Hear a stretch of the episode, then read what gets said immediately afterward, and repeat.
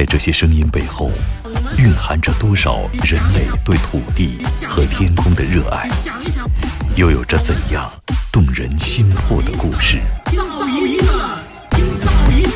感受地球声音脉搏，探索炫目音乐世界。行走的耳朵，主持刘健、阿飞。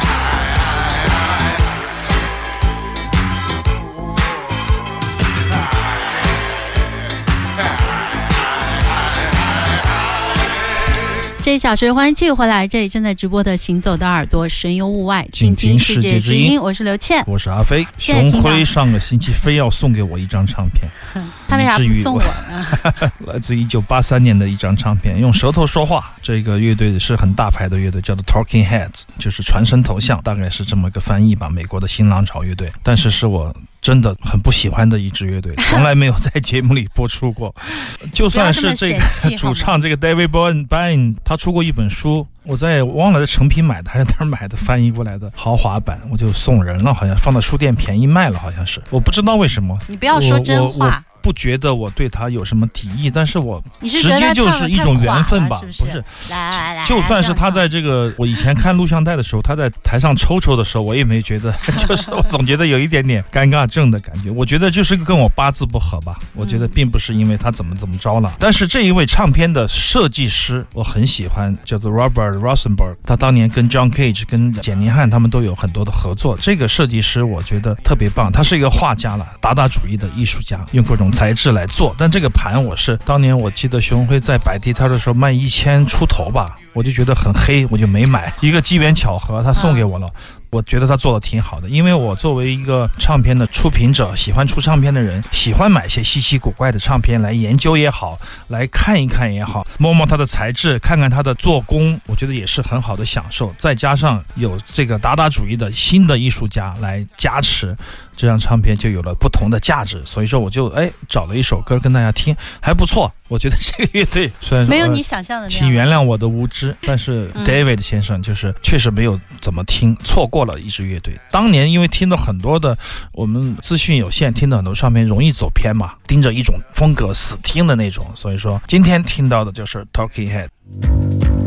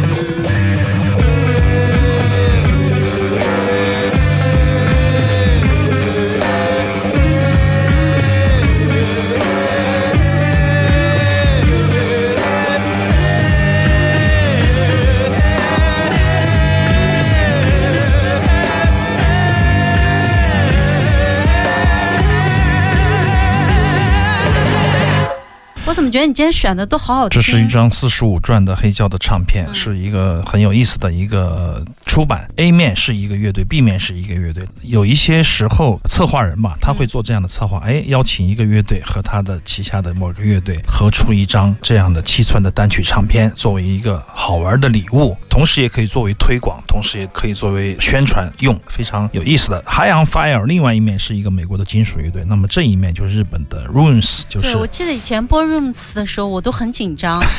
今天怎么这么好？觉得两千零一年我们第一次播送，因为那一天我刚刚在大鼎那儿淘到这个 Rose 的打口袋，我记得还有户川纯迫不及待的在节目里播出，当时还很怕，刘谦就很怕这个会闹事故，就是因为声音太响了嘛，太吵闹了。但当时有了马莫尔之后，一切味道都变淡了，我感觉，哎，这我觉得也挺好的。我们跟所有的岗位上的。朋友们、伙伴们都在一起成长，所有的听众们的意识，还有我们自己也得到了很多的成长吧。这是两个人的 rooms，是我最喜欢的一个废墟的状态啊。Sasaki Hisashi 和吉田打野两个人的废墟是我迄今为止我觉得最好的废墟。希望他们好，希望有一天，我曾经昨天在翻录这首歌的同时想，哎，有一天佐佐木恒要是真的能复出的话，两个人再来一次参加明天音乐节，哎，真的是一个好的企划啊！不知道有没有机会再看到这。两个人的 OG 的废墟。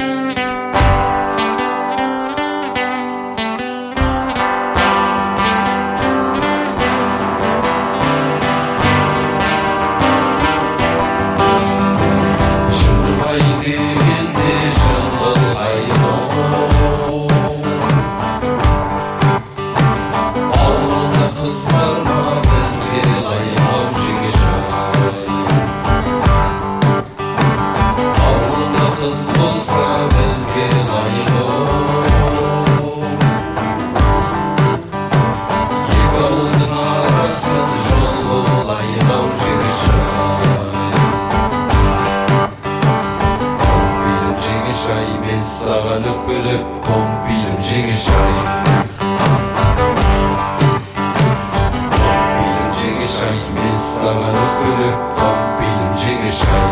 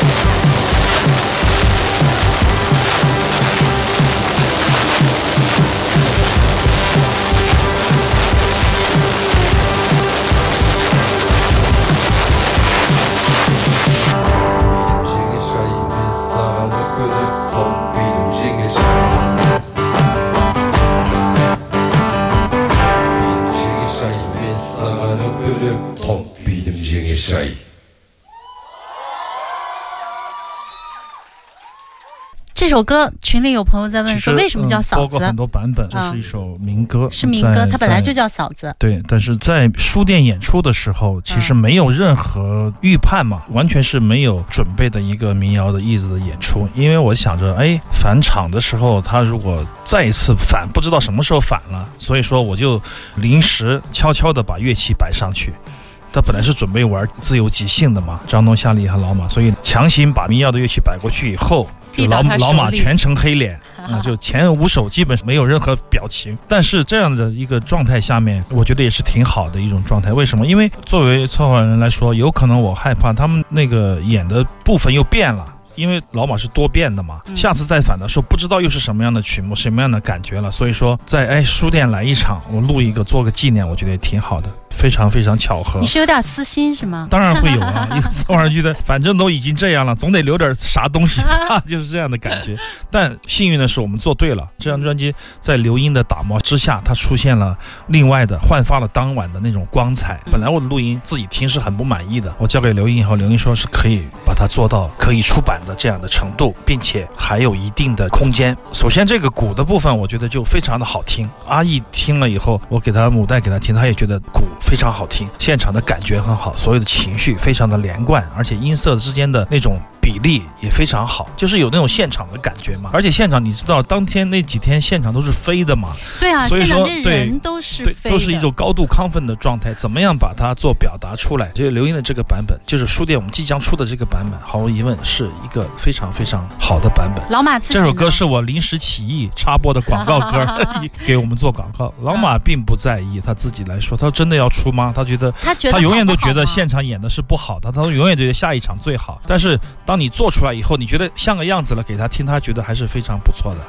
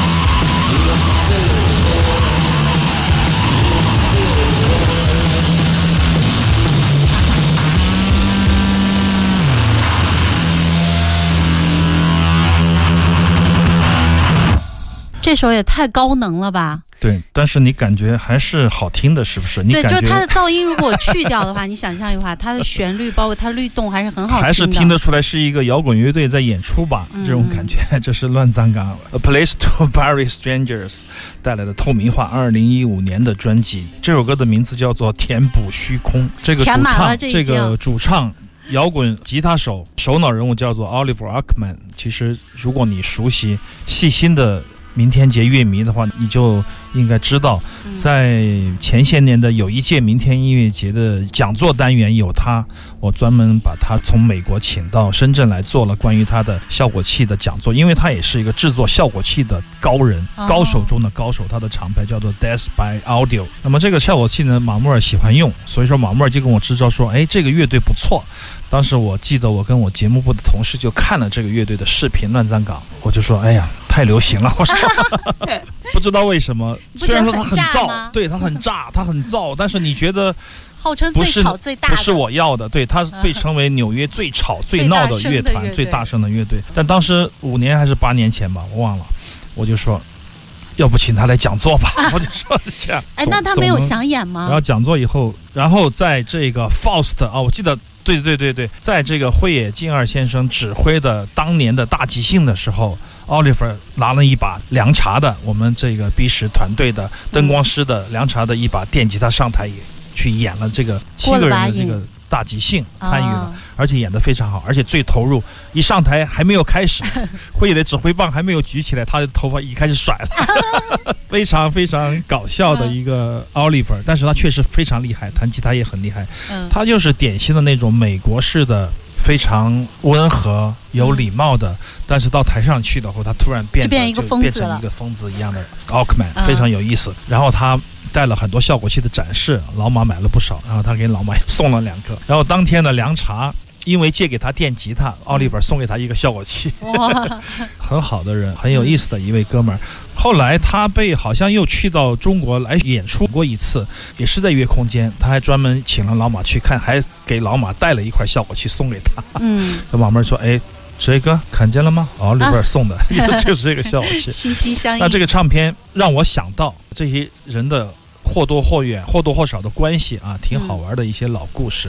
但这个乱葬岗确实，就像刘倩刚才说的那样，尽管它很吵，但是你还是可以听到经典摇滚乐的这种。比例啊，这种构思，你不会觉得它是非非音乐或者说是敌视仇视音乐的。但有一些噪音，尽管只有小小一点，有可能你就觉得它不是音乐了啊。在这种边界中，对，非常感谢这么多年在我们的支持我们行走耳朵的乐迷，跟我们一起成长，我们一起行走在疯狂的边缘。我们马上进入一小段的广告，广告之后还有半个小时行走的耳朵。